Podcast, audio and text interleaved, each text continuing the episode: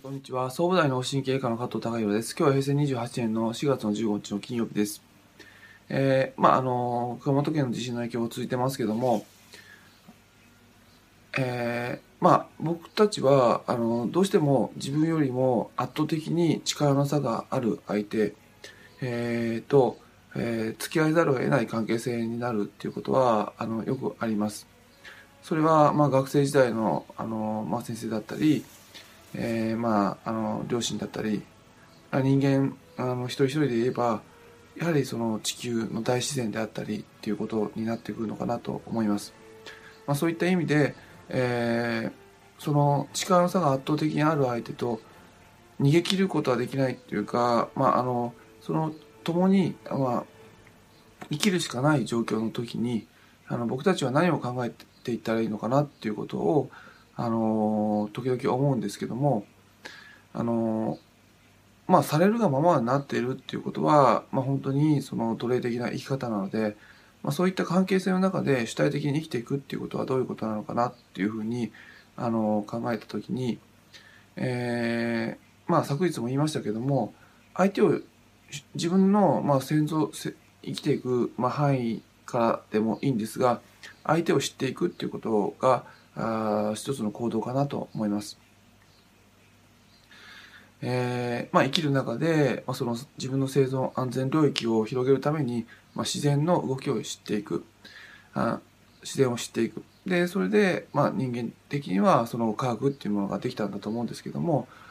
あのー、まあ、ただその圧倒的に力の差がある場合自分が知ってる相手のその一部っていうのはまあそのえー、本当の相手を示してない可能性があるので相手が何か状況変わった時にその知っている部分っていうのはいとも簡単に変わってしまうっていう現実もあるわけです。ですからうんまあ安全領域のなあの自分が作り生み作ろうとしている、まあ、製造安全領域安全範囲の中であの知り得たあの自然の知識っていうのは、まあ、非常に重要でですけどもただあの圧倒的に力がある場合その時に考えなきゃいけないのは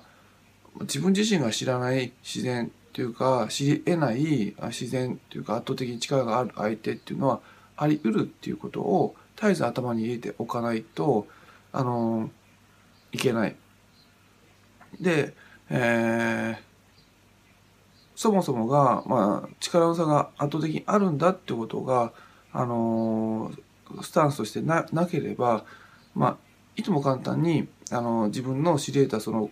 小さい範囲のあの知識っていうのはあのぶち壊しになってしまうっていうことです。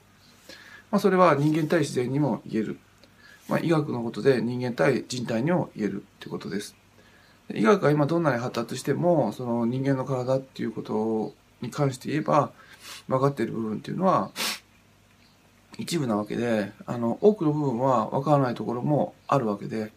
でその分からないところを分からないっていうふうなことをしっかり認識しておくってことが分かったところを活用する上ですごく大切です。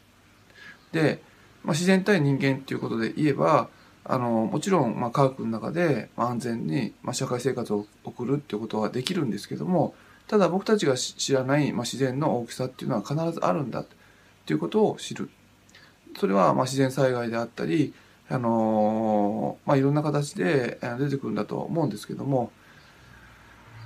えー、まあそういった意味で、えー、っと怖い、まあ、恐れるべきその自然の、まあ、情報科学では知り得ない情報に関して、まあ、よく教えてくれているのはやはり昔からあの人間が自然と関わってきた中での知恵あの